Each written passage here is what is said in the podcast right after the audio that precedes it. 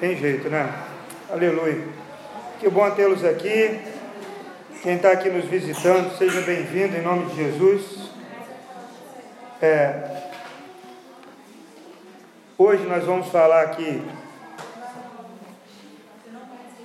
no, a última mensagem da série na carta de Pedro, irmãos. Eu vou pedir para você abrir na segunda carta de Pedro, capítulo 3. Eu vou direto ao ponto para não para ganhar tempo aqui. Né? 2 Pedro, capítulo 3, a partir do verso 1.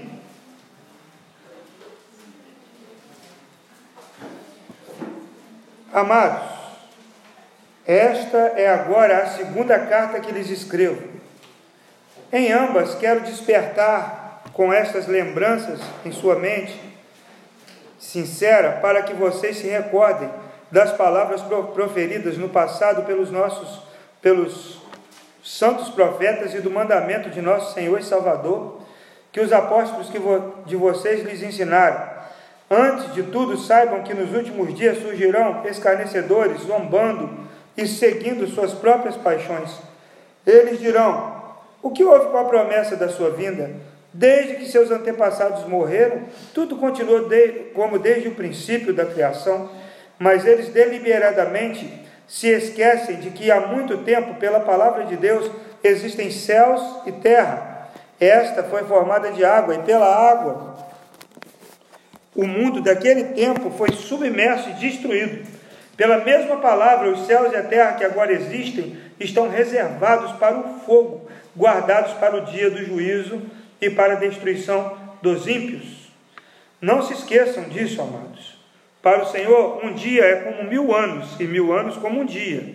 O Senhor não demora em cumprir sua promessa, como julgam alguns. Ao contrário, Ele é paciente com vocês, não querendo que ninguém pereça, mas que todos cheguem ao arrependimento. O dia do Senhor, porém, virá como um ladrão. Os céus desaparecerão como um grande estrondo, e os elementos serão desfeitos pelo calor, e a terra e tudo que nela há será desnudado visto que tudo será assim desfeito, que tipo de pessoas é necessário que vocês sejam? Vivam de maneira santa e piedosa, esperando o dia o dia de Deus e apressando a sua vinda. Naquele dia os céus serão desfeitos pelo fogo e os elementos derreterão pelo calor. Todavia, de acordo com a sua promessa, esperamos novos céus e nova terra onde habita a justiça. Portanto, amados, Enquanto esperam essas coisas, empenhem-se para serem encontrados por Ele em paz, imaculados e inculpáveis. Tenham em mente que a paciência de nosso Senhor significa salvação, como também nosso amado irmão Paulo lhes escreveu com a sabedoria que Deus lhe deu. Ele escreve da mesma forma em todas as suas cartas, falando nelas destes assuntos. Suas cartas contêm algumas coisas difíceis de entender, as quais os ignorantes e instáveis torcem como também fazem com as demais escrituras, para a própria destruição deles. Portanto, amados, sabendo disso, guardem-se para que não sejam levados pelo erro dos que não têm princípios morais, nem percam a sua firmeza e caiam. Cresçam, porém,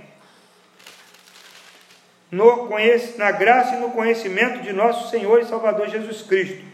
A Ele seja glória para sempre. Amém. Amém, Esse é o capítulo 3 pelo menos se você pode dizer que não leu a Bíblia essa semana, pelo menos agora você acompanhou aqui um capítulo todo, né? Na última semana nós falamos sobre os falsos mestres, né? É, foi uma mensagem que não é das que nos deixa mais animados, porque é, fala sobre o que está acontecendo no momento atual, né? Na igreja do Senhor, e é muito triste mas é real, né? E agora a gente tem a mensagem de hoje.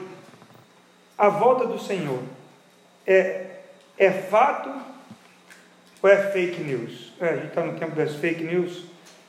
Então, a primeira coisa que nós vamos ver aqui nessa, nesse capítulo é que a maioria dos cristãos não precisa ser, é, precisa mais ser lembrado do que ensinado.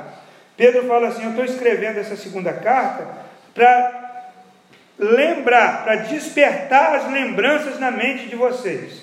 Então, é, nós sabemos muito, irmãos. Nós já temos muita palavra, muita Bíblia, muitas coisas.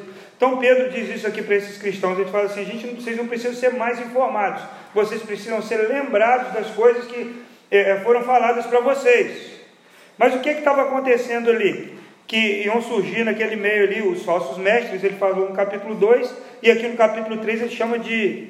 de é, o que, que ele chama eles? Dá uma xingada neles aqui. Fala que são escarnecedores, zombando, né? E aí nós temos em Lamentações 3, 21. Jeremias fala: eu quero, eu quero trazer à memória aquilo que pode me dar esperança. Trazer à memória, ou seja, tinha algo lá, então ele estava trazendo. Quando ele estava diante do caos, quando você lê o capítulo 3, ele começa Lamentações, mas de uma forma assim triste, difícil. Ele fala: Olha, eu, só de olhar aquilo tudo eu, eu passava mal, ver o que Deus estava fazendo, o juízo dele sobre o povo. Aí no versículo 21 ele diz: Eu quero trazer à memória o que pode me dar esperança. E ele fala o que, que dá esperança. Ele fala que a misericórdia, a bondade, a fidelidade e o amor de Deus trazem esperança para o coração dele. Então, quando você vive tempos difíceis, você precisa lembrar das coisas. Quando você está diante de situações complicadas na sua vida, lembra dos valores que estão dentro de você, das coisas que estão dentro da sua cabeça, do seu coração. Amém? E você vê aqui na carta que Pedro, ele se preocupa bastante com, a memória dos irmãos, né? No capítulo 1, de 12 a 15, ele fala: Olha, essa, eu quero ver que essa memória, que a memória de vocês funcione. Por quê? Porque lá em Oséias 8, 8 14, abre aí 8, 14. Oséias 8, 14.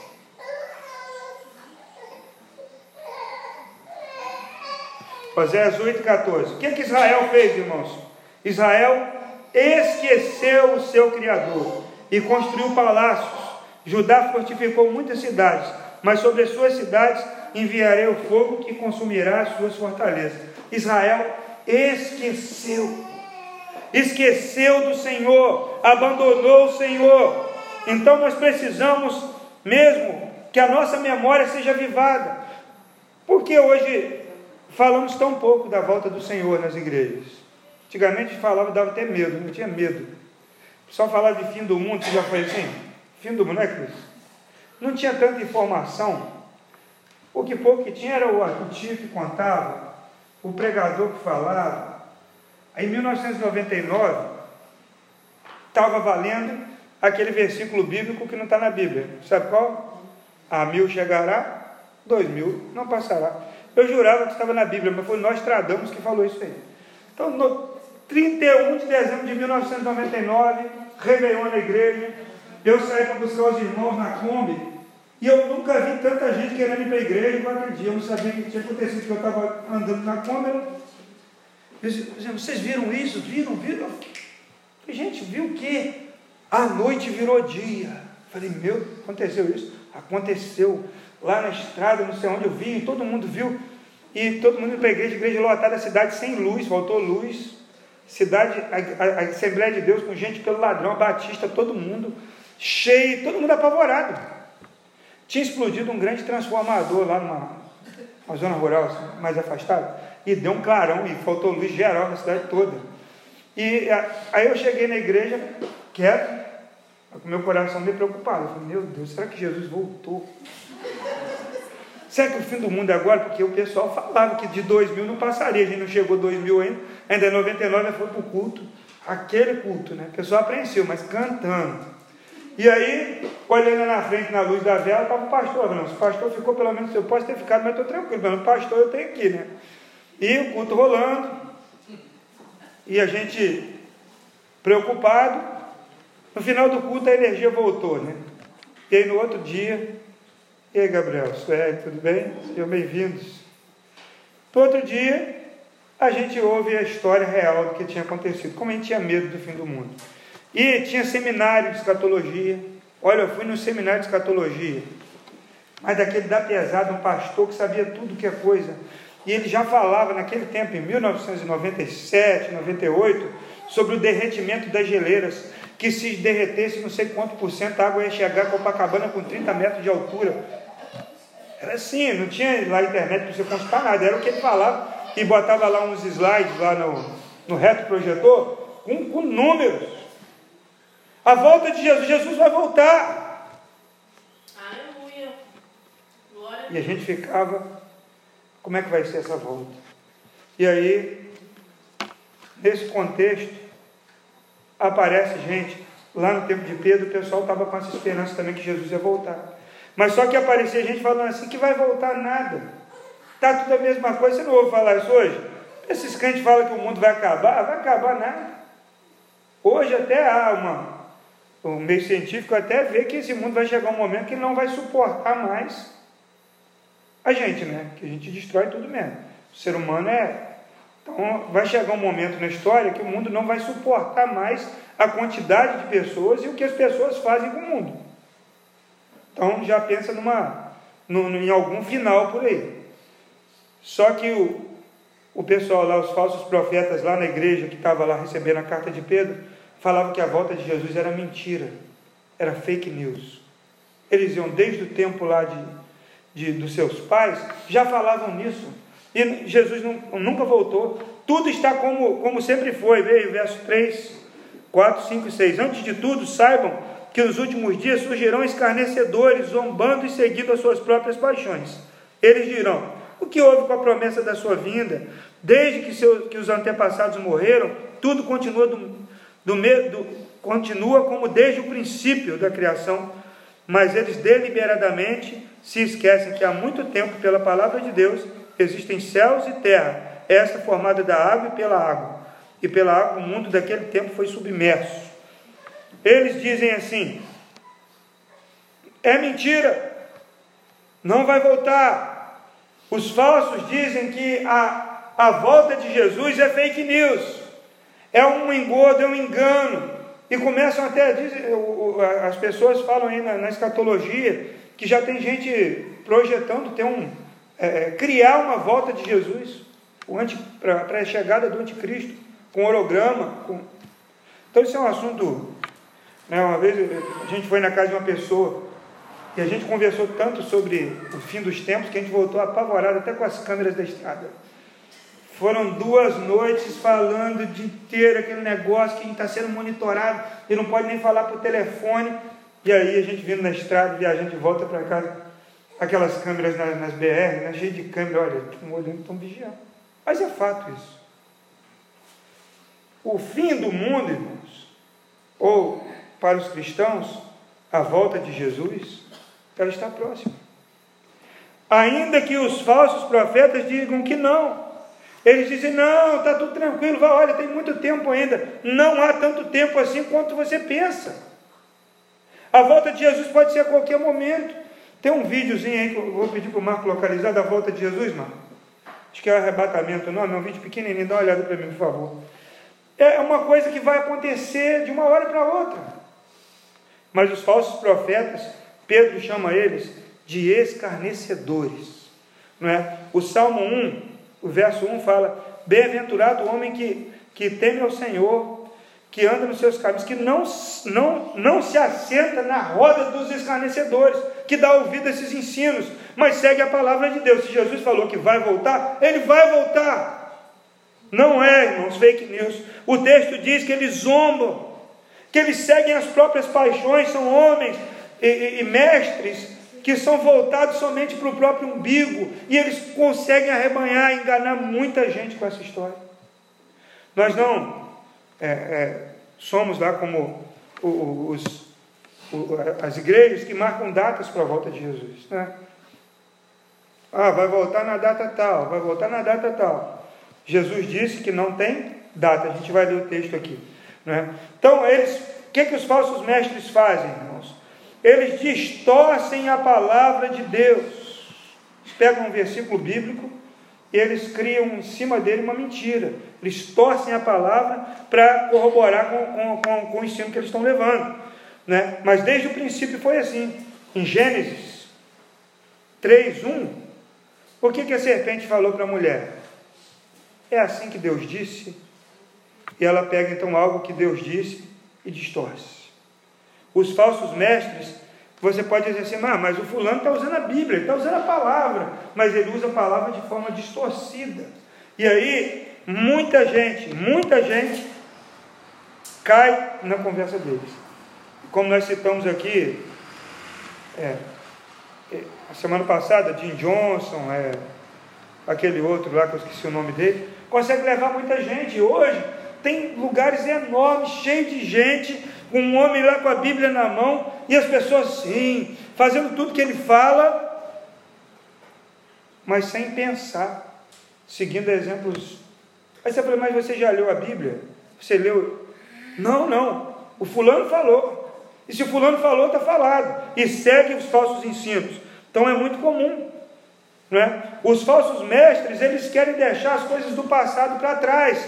Né? O texto diz que eles se esquecem, mas se esquecem de propósito, porque eles querem daqui para frente.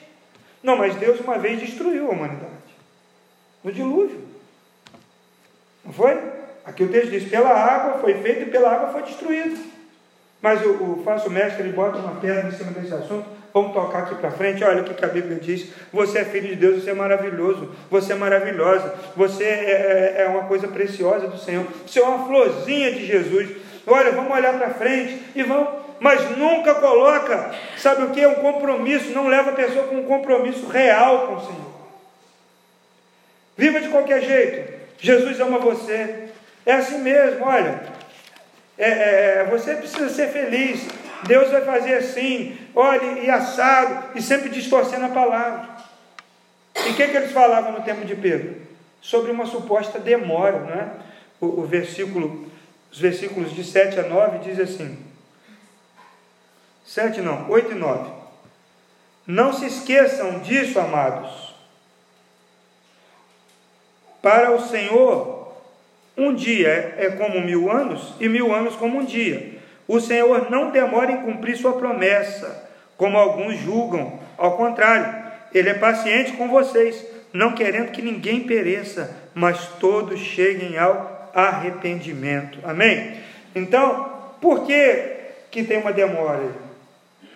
Porque a razão dessa demora é você, sou eu. É o amor de Deus por nós e também é a paciência de Deus esperar que nós façamos o que nós devemos fazer. Então a razão, uma, um, o primeiro é o grande amor do Senhor por nós. Né? 1 Timóteo 2, 4, primeira carta de Paulo a Timóteo, capítulo 2, verso 4. Deus não quer que ninguém se perca. Ninguém. Então, ele vai. A vida dele poderia ser antes? Poderia. Poderia. Mas não é, porque não é porque ele não quer que ninguém pereça. Nós lemos aqui, Paulo diz na, na carta dele, primeira carta de Paulo a Timóteo, capítulo 2, verso 4. Está aí. Que deseja que todos os homens sejam salvos e cheguem ao conhecimento da verdade. É a vontade de Deus. E como as pessoas vão ser salvas?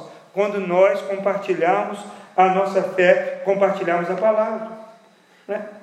Outra coisa, irmãos, dessa tal de demora aqui, o texto diz que o tempo de Deus é diferente do nosso. A gente leu no Salmo 90, o verso 4, e aqui o, o, o Pedro cita esse texto.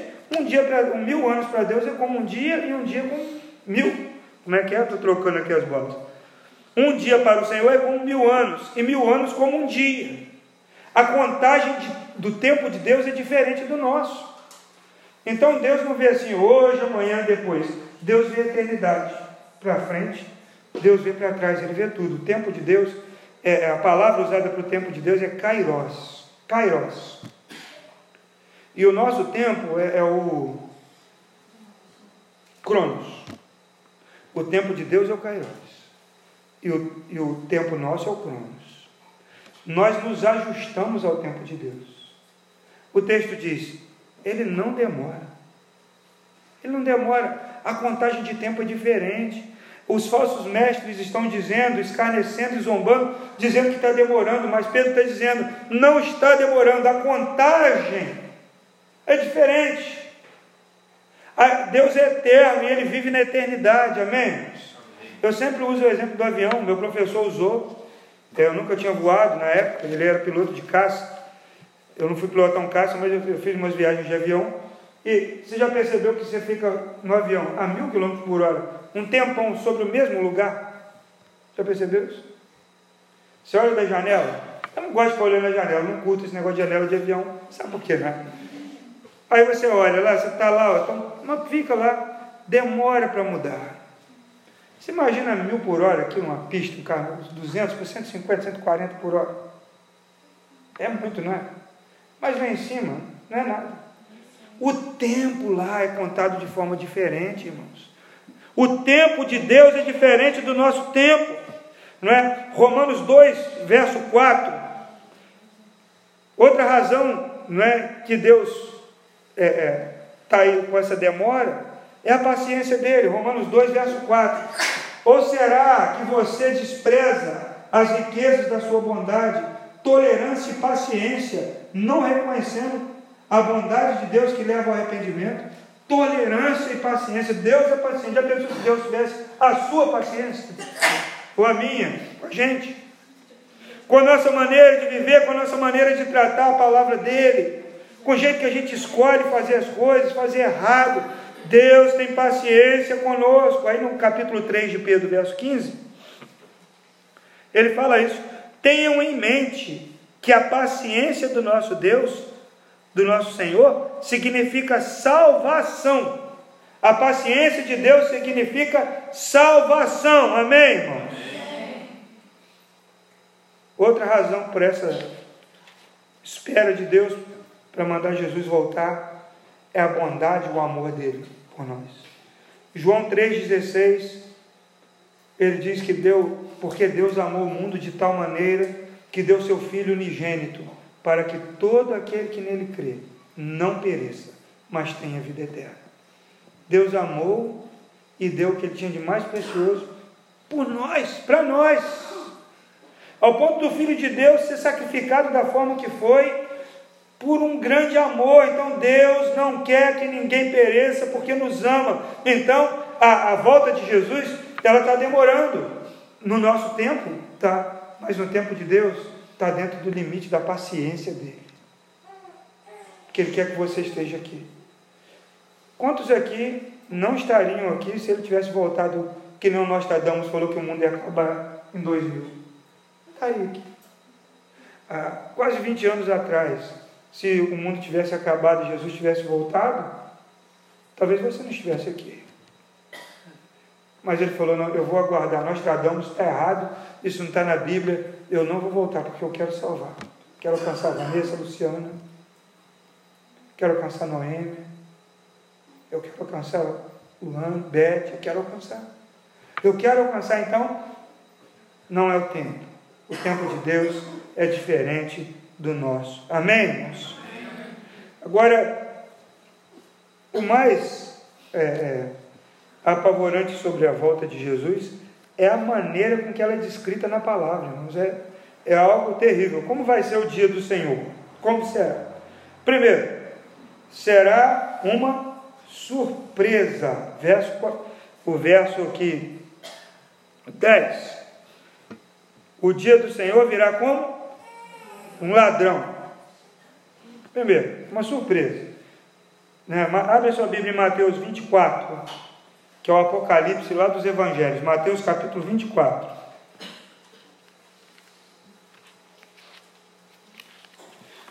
É, os versículos 42 até o 44.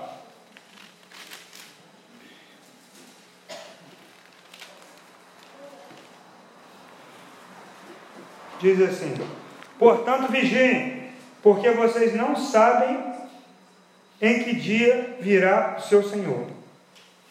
Mas entendam isso: se o dono da casa soubesse a hora da noite que o ladrão viria, ele ficaria de guarda e não deixaria que a sua casa fosse arrombada. Assim também vocês precisam estar preparados, porque o filho do homem virá em uma hora que vocês menos esperam. Bota o vídeo, Marco, por favor. É um na igreja, né? Um culto. Não? Ah, então, então deixa para lá, que é esse que eu pensei é o do culto.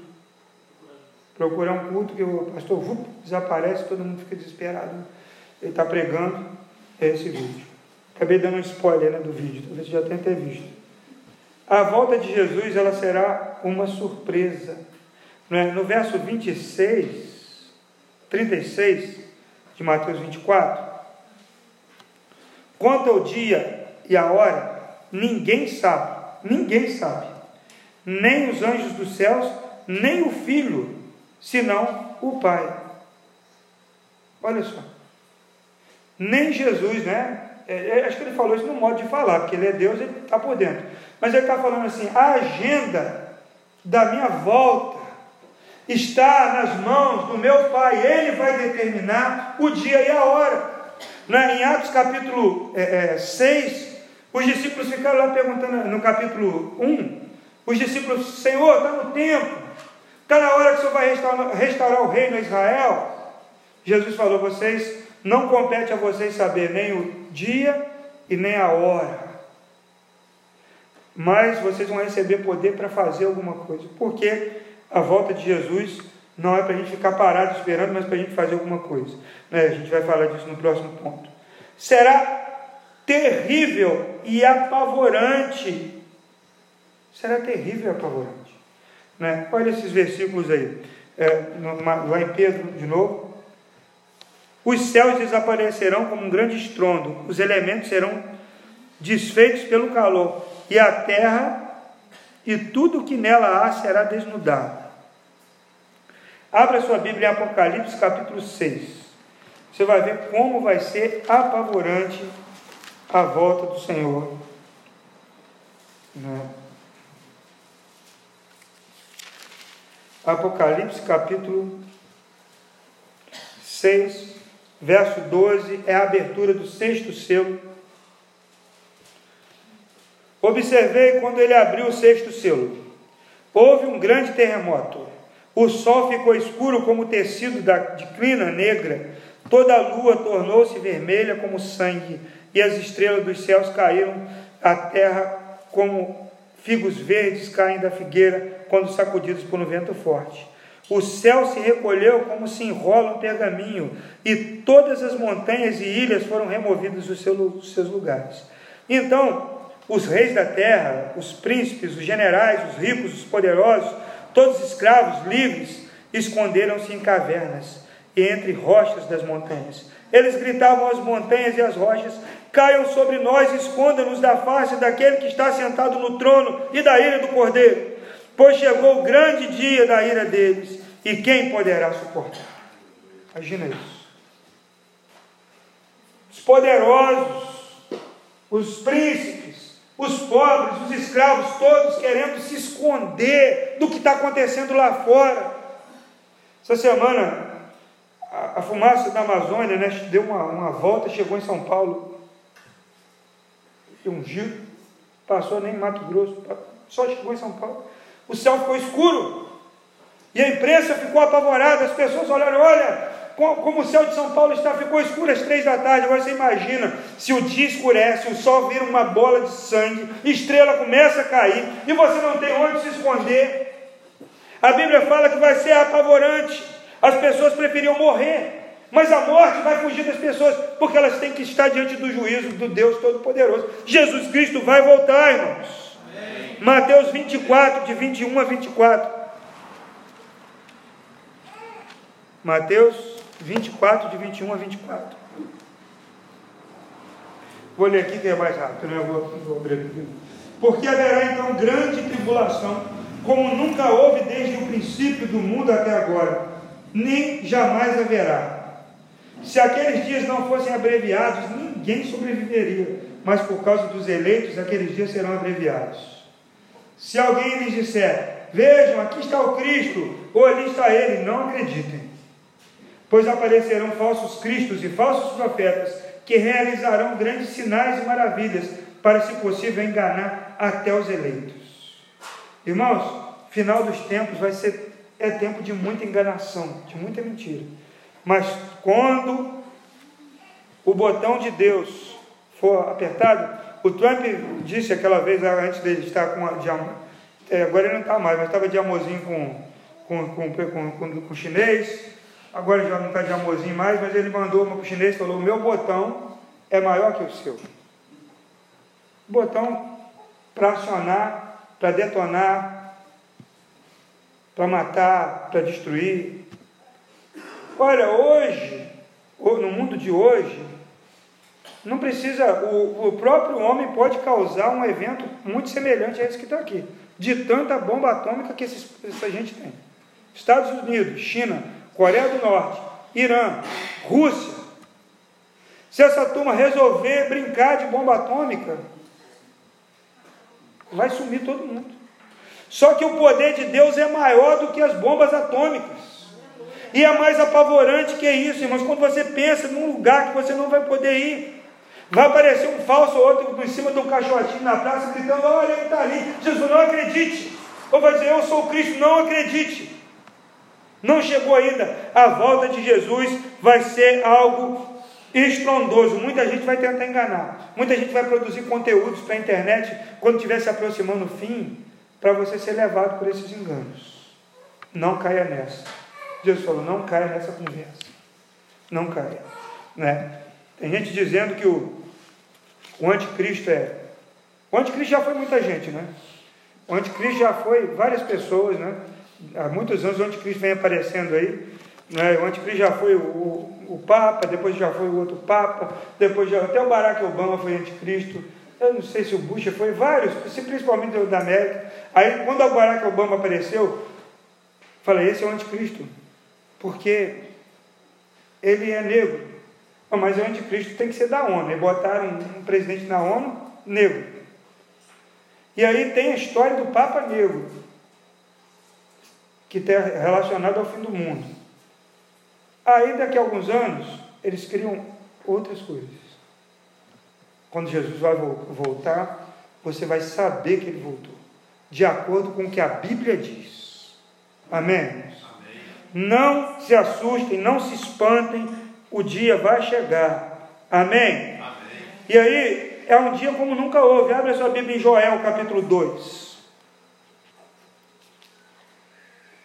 Joel, capítulo 2.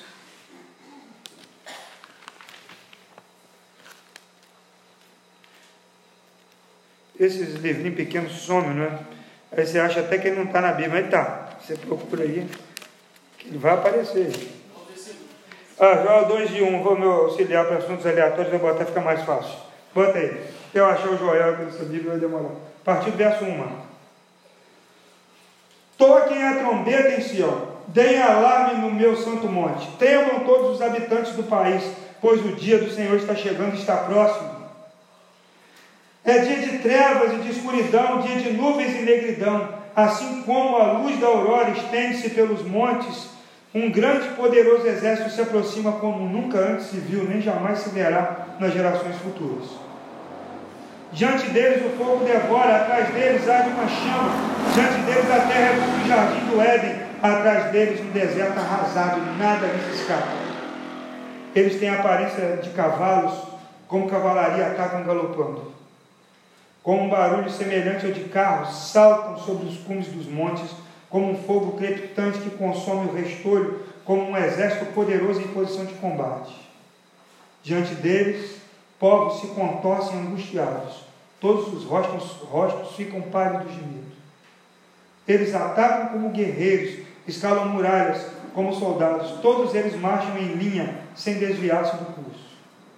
Não se empurram uns aos outros, cada um marcha sempre em frente, avança por entre os dardos, sem fazer desfazer a formação.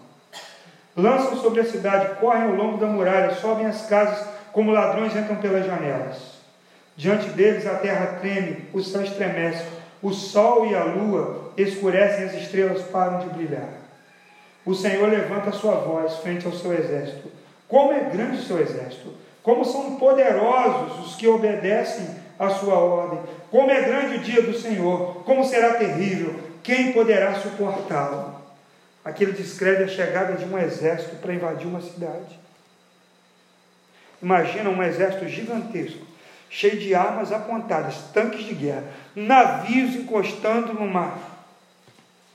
E você saber que tudo isso está apontado para a sua pequena cidade, para a sua vida, e você não tem o que fazer, é apavorante a sensação, é um dia como nenhum outro, irmãos. O dia do Senhor está próximo, amém, irmãos? O dia do Senhor está próximo. Um dia a gente vai falar um pouco mais disso aqui. São muitos textos, mas eu só quero destacar aqui que vai ser feio o negócio. Né? As pessoas vão querer, nós lemos lá em Apocalipse, que as rochas caiam sobre elas. Porque é melhor ter uma rocha sobre a sua cabeça do que ver o que está acontecendo lá fora. O que, que está acontecendo? É o juízo de Deus sendo executado. Imagine a arca de Noé, fechada ali, a água caindo, ela começando a levantar, e as pessoas ali batendo, gritando e se afogando.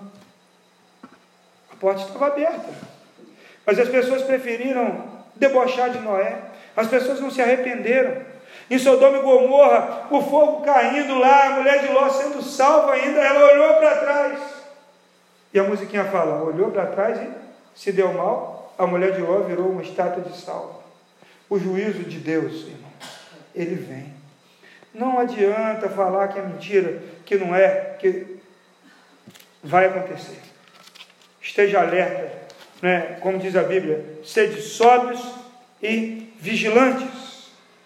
Como devemos viver até a volta do Senhor? Né? Versos de 11 a 14, lá em Pedro. Terceira carta de Pedro.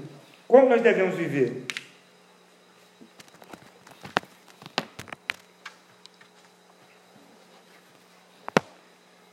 Verso 11: Visto que tudo será assim desfeito, que tipo de pessoas é necessário que vocês sejam? Porque tem que ter uma aplicação prática, né? Não adianta a gente falar que Jesus vai voltar, que os falsos mestres estão aí. Como é que a gente vai viver agora?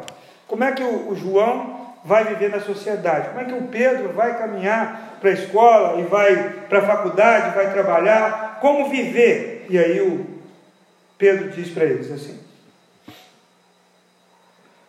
Vivam de maneira santa e piedosa. Primeira coisa, viver santo e piedoso. Uma vida que glorifica o nome do Senhor. Pessoas que têm o temor do Senhor. Pessoas que se preocupam em fazer coisas que Jesus faria em seu lugar. Sei quantos já leram o livro em seus passos que faria Jesus. É um romance, o primeiro livro que eu li na minha vida, muito bom. E é um romance mostrando que uma cidade foi transformada porque as pessoas começaram a perguntar: se Jesus estivesse no meu lugar, o que ele faria? O que Jesus faria se estivesse no trânsito, dirigindo ali no seu lugar? Agora imagina se Jesus estivesse do seu lado na hora que você né, deu aquela freada, aquela buzinada naquele abençoado que, né, que a gente fecha. É, o Luciano está com a consciência pesada, me olhou. Isso aqui, ó. Já aconteceu, comigo também, Luciano, não se preocupe. Mas já pensou? Baixa o vidro, o carro com o filme do seu lado, baixa o vidro. Quando você olha Jesus que está lá e fala. Vacilou aqui. Ele não faz isso não, mas a sua consciência já faz. E o Espírito Santo fala assim, não é assim que deve ser. Às vezes quando eu fico meio bravo no carro, é, trânsito é uma coisa, não é, não, é de, não é de Deus não. É bom andar de bicicleta. A Bíblia fala assim, é pastor? É, é porque sabe como é, né? Você fica ali chateado quando te fecha. O cara, você vai para aí quando vai estacionar? Que você para, você tá, liga seta o outro vai antes, aí pronto, aí dá, acabou o dia. Não é? Você parou, está esperando, aí quando você vê meu outro espertinho, não. Um dia eu desci do carro e falei, irmão, eu estava, ia entrar aqui. Irmãos, se todas as coisas que nós fizéssemos, se a gente perguntasse assim, Senhor, o que o Senhor faria se estivesse no meu lugar? Tudo seria diferente. Viver, ah, viver de maneira santa, de repente é ir fazer uma casa lá no monte, fazer um viver no mosteiro. Não, é santos no mundo. Jesus falou assim em João capítulo 17: Eu não peço que os tire do mundo, mas que os guarde do mal. Então nós somos santos numa sociedade que não é. Nós somos sal numa sociedade que está apodrecendo. Nós somos luz na escuridão. É até a, a música do, da campanha do Brizola, né? Uma luz na escuridão. É uma campanha do PDT, tinha um caderno assim na época, e, né? lá atrás. Nós somos luz na escuridão, nós somos sal onde não tem sabor, nós somos diferentes quando você recebe a Jesus como Senhor e Salvador da sua vida. Não é mudar roupa, não é botar um paletó, uma gravata, ou deixar um bigode, ou o cabelo crescer, ou fazer o que for. É um viver, é uma maneira de viver. Diferente, preocupada, que ama, que é devotada ao Senhor, que diz: Eu não faço isso porque eu sou santo ao Senhor. Primeira coisa, santa, uma vida santa e piedosa, sal e luz no mundo.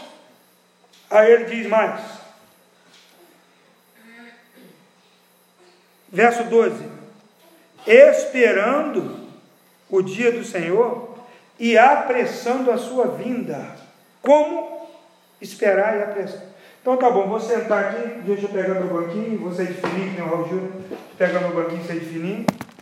Estou esperando Jesus voltar, estou aqui, ó, canto, adoro, ouço a palavra, e estou aqui. O que, que você está fazendo? Estou esperando. Mas essa espera aqui não é uma espera de ficar sentadinho esperando, porque ele diz, esperando e apressando a vida do Senhor. Tem um dia marcado que ele vai voltar, tem? Pode mudar esse dia? Pode. Pode mudar para antes.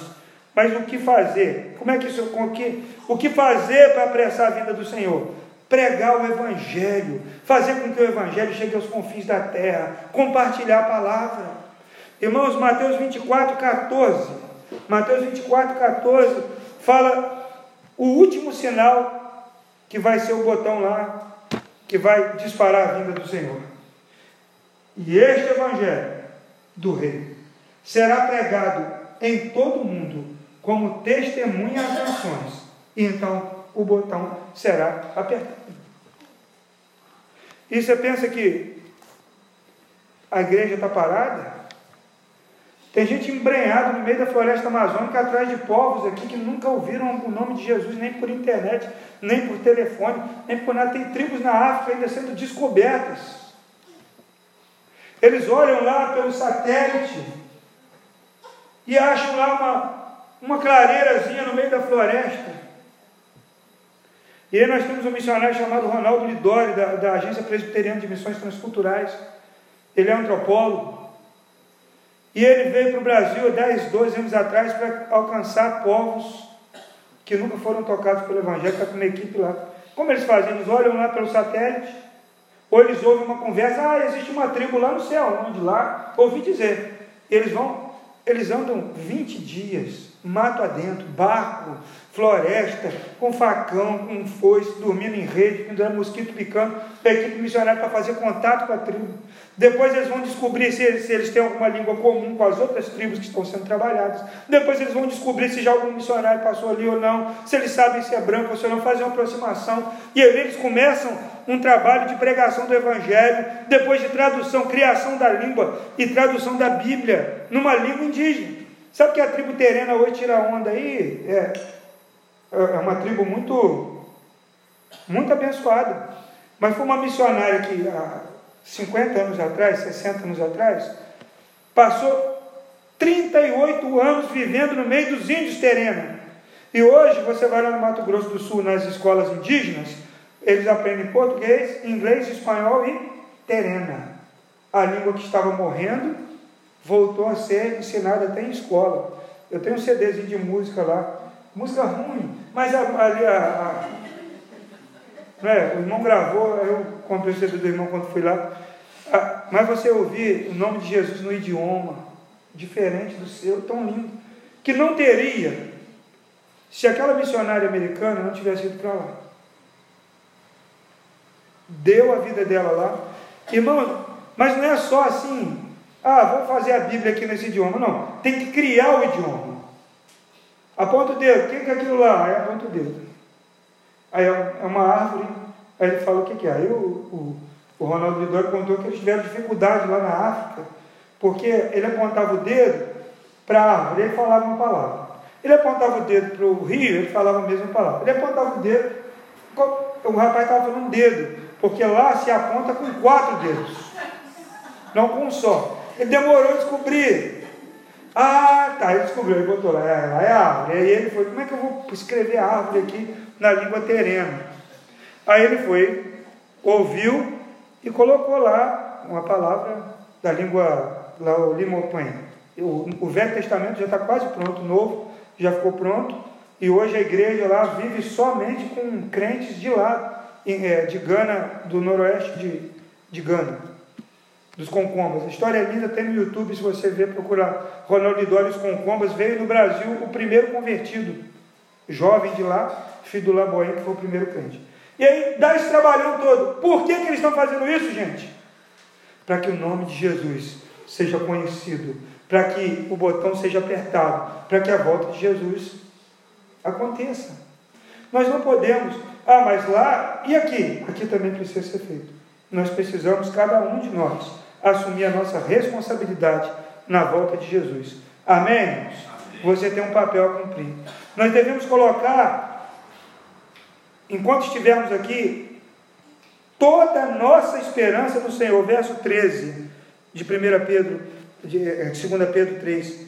Todavia, de acordo com a sua promessa, esperamos novos céus e nova terra. Por que nós esperamos novos céus e nova terra?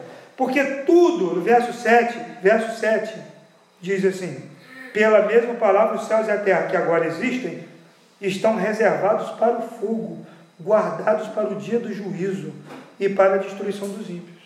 Tudo que tem aqui, agora, você vê, está reservado para o fogo. Então não adianta a gente gastar a nossa vida inteira construindo um castelo, imaginando quando ele estiver pronto, vai queimar. Trabalhar, trabalhar e se dedicar a projetos que só se relacionam com as coisas da terra. Está reservado para o fogo. Nós devemos ter uma esperança nos novos céus e na nova terra que nos aguardam. Amém, irmãos? Ah, nós somos peregrinos nessa terra. Eu tenho um tio que eu admiro muito, meu tio Hamilton. É, as pessoas reclamam de algumas coisas dele, que ele é meio um crente muito dedicado, e no passado as pessoas não gostavam muito de crente na minha família. Mas ele sempre viveu da maneira mais simples possível. Ele estudou as duas filhas dele, ele tem a casa dele, ele tem um carrinho dele. Eu nunca vi ele ficar com muita ambição, mas ele sempre falou para nós: Jesus Cristo vai voltar. Não adianta a gente ter coisas demais. Então a gente anda no mundo com tanto peso, com tanta coisa, arrastando, né? E, e, e, e um monte de mal. Quando tiramos, nós estamos tirando a nossa esperança do Senhor. Segundo aos Coríntios 4, 17 e 18. Segundo aos Coríntios 4, 17 e 18. Antes, renunciamos aos procedimentos vergonhosos. Não, é, pois os nossos sofrimentos leves e momentâneos estão produzindo para nós uma glória eterna, mais pesada que todos eles. Assim fixamos os nossos olhos não naquilo que se vê, mas no que não se vê, pois o que se vê é transitório, mas o que não se vê é eterno. O apóstolo Paulo falou que se você esperar de Jesus, apenas, se, se, fala, se eu esperasse de Jesus apenas para, apenas para as coisas desse mundo, eu era o mais miserável de todos os homens. Mas como nós temos vivido em, que, em dias em que nós não olhamos para o céu e dizendo assim: olha, eu estou passando lutas aqui, mas algo melhor me espera, algo superior tem para mim em Cristo Jesus. Essa leve momentânea, a leve momentânea que Paulo passava, era chicotada, era perseguição, era pedrada, era pancada, era naufrágio. Ele falou, era leve e momentânea. Leve e momentânea tribulação ela, ela, a glória que me espera vai produzir algo muito maior. Então nós precisamos ser cristãos que têm os olhos nas coisas do céu, Amém. nas coisas invisíveis. Não é descuidar das coisas daqui, viver de qualquer maneira, né? Mas é priorizar as coisas eternas. E o que é que nós, como nós demonstramos que nós nos preocupamos com as coisas eternas? Nós pregamos o Evangelho, nós oramos, nós não ficamos a vida toda o tempo todo gastando, se desgastando com coisas que estão reservadas para o fogo. Quando você tem coisa para jogar fora, você fica com cuidadinho. Ah, isso aqui é para botar no lixo, mas eu, não, eu vou limpar. Não, você vai jogar no lixo, vai jogar no fogo, você faz o que? Você põe lá no canto e na hora certa você ensina, você joga fora. Aí, se você tem tudo que está aqui, está reservado para o fogo, por que se preocupar tanto com as coisas da terra? E aí eu ouvi o pastor dizer uma vez: nós estamos tão preocupados com o pão da terra que perdemos a fome do pão do céu. Nós gostamos tanto, tanto das coisas aqui da terra que as coisas do céu não têm atraído o nosso coração. Nós precisamos sonhar, amém, com o céu. Jesus Cristo vai voltar e nós queremos que Ele volte, amém? Nós não podemos, irmãos, nesse tempo que vivemos aqui, nos deixar levar por essas conversas fiadas daqueles que torcem a palavra. Verso 15, Pedro vem dizer: Tenham em mente que Deus, a paciência. Verso 16, espera aí. Ele escreve da mesma forma em todas as suas cartas, falando nelas destes assuntos. Suas cartas contêm algumas coisas difíceis de entender. Os ignorantes e instáveis fazem o que? Torcem, torcem as Escrituras, torcem as Escrituras mas para a própria destruição deles. Então, tem gente que só quer ouvir o que quer. E Paulo fala lá na carta de Timóteo que chegaria um tempo em que as pessoas coçariam os ouvidos, porque só querem ouvir o que lhes agrada, o que lhes satisfaz. A palavra de Deus, muitas vezes, quase ela toda, é contra você, é contra mim, é contra o pecado, é contra a natureza, a inclinação carnal. Então, quando você lê, muitas vezes, ela não vai te trazer um conforto, mas ela vai te trazer um confronto. Ela vai mexer com você, com a sua atitude. Ela, a gente prega a palavra, e quando a gente está pregando aqui, a gente quer que as pessoas olhem para o céu, para a eternidade. Mas como nós temos visto hoje em dia, pessoas dizendo assim, você se entrega para Deus e você vai melhorar o seu carro. Você vai melhorar a sua casa. Aquela viagem que você sonha, ah, aquela viagem vai receber. Ah, isso, aquilo. Quando nós deveríamos olhar para a eternidade. Nós somos peregrinos nessa terra. Amém, irmãos? Amém. Estamos de passagem aqui. Uma mochila leve, uma caminhada e vamos voltar. Outra característica de viver aqui, já encerrando. Ele diz: cresçam, porém, em que, irmãos? Graça e no conhecimento do nosso Senhor Jesus Cristo. A Ele seja a glória para sempre. Amém. Nós precisamos buscar conhecer o nosso Senhor e crescer nesse relacionamento. Amém?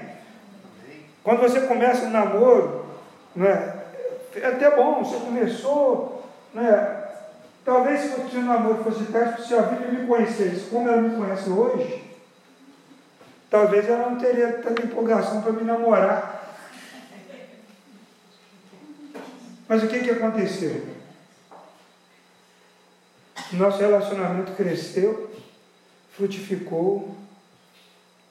E ela não me deixa hoje porque ela me conhece mais do que ela me conhecia quando namorava. Mas é porque o relacionamento amadureceu, gerou intimidade. Você já pensou quando você termina, casou, aí lá na frente você começa a conhecer, sai fora? Ah, não. Não, gera intimidade. A Bíblia fala em Oséias que nós devemos conhecer e prosseguir em conhecer o Senhor. E esse conhecimento nos faz crescer. Às vezes você olha para o outro, lá para o seu cônjuge, você já sabe pela cara dele, né?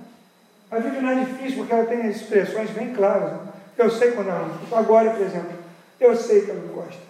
Quando ela aperta o beijo aqui, ó. Eu estou o beijo. Você começa a conhecer melhor.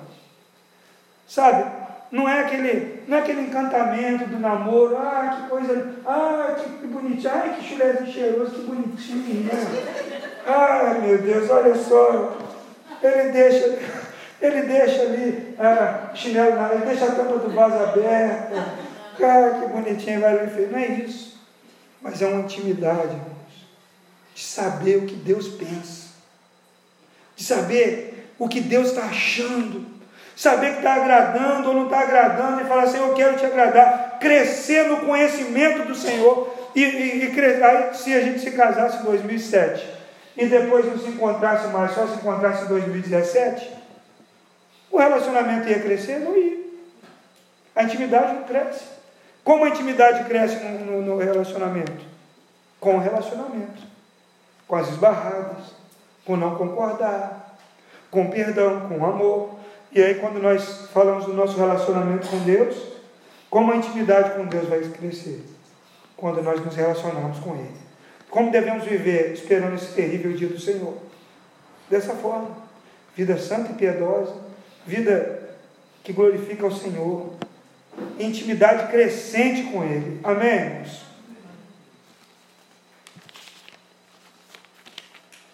Quando esse grande dia, grande e terrível dia chegar, irmãos, não é fake news, é verdade, vai chegar. Aos seus olhos você pode pensar que tarde, o seu relógio, ah, está demorando. Mas o relógio de Deus não está demorando. Agora, o que, que vai fazer diferença ali diante desse terrível dia do Senhor, diante do julgamento do grande trono branco, como dizem Apocalipse, no dia que as nações serão julgadas por ele, vai abrir um telão gigante e todas as suas ações escondidas vão aparecer ali e Deus vai julgar o mundo. O que, que vai fazer diferença ali? É se você recebeu a Jesus como Senhor e Salvador da sua vida. João capítulo 3, o texto diz que quem quem crê em Jesus já está julgado. Então, ah, estou indo para o julgamento. Não, não. Seu julgamento já passou. Por quê? Mas eu, eu não vou, não, você não vai participar desse, não. Esse aí é só para quem ainda não tem Jesus. Porque quem tem já foi julgado, porque em Cristo nós somos feitos justiça de Deus. Deus nos tirou do reino, do império das trevas e nos trouxe assim no colinho para o reino do Filho do seu amor. Nós estamos debaixo do julgamento que foi feito em Jesus. Então agora nós estamos salvos. Se você tem Jesus, você está guardado por Ele nesse grande, terrível dia. O que, é que vai te livrar de tudo isso? Jesus, o sangue de Jesus. Eu vou convidar os irmãos para estarem aqui cantando. Depois nós vamos orar, mas eu quero convidar você. Se não tomou uma decisão por Jesus, se não você, ah, nunca, eu gosto da igreja, eu acho legal a Bíblia, ah, mas eu ainda não tomei uma decisão ao lado de Jesus. Eu convido você para pensar nisso, sabe por quê? Porque dá até para viver sem Jesus. Né? Alguém já disse isso. Mas não dá para morrer sem Ele. Porque enquanto você está vivo, enquanto você está aqui, você pode dizer: Senhor Jesus, eu quero receber o Senhor como Senhor e Salvador da minha vida. Seja para viver um dia, seja para viver 10, 20 ou 30 anos, eu quero receber o Senhor como meu Senhor e Salvador. Eu quero te pedir perdão pelos meus pecados. E quando chegar aquele grande dia que eu estarei diante do Senhor, eu estarei coberto pelo sangue do Cordeiro, pelo sangue de Jesus. E o julgamento não vai acontecer para mim, porque já foi feito em Cristo. Fique de pé, adore ao Senhor. Depois nós vamos orar a Ele, nós vamos clamar a Ele. Jesus Cristo vai voltar e vamos cantar. Aleluia.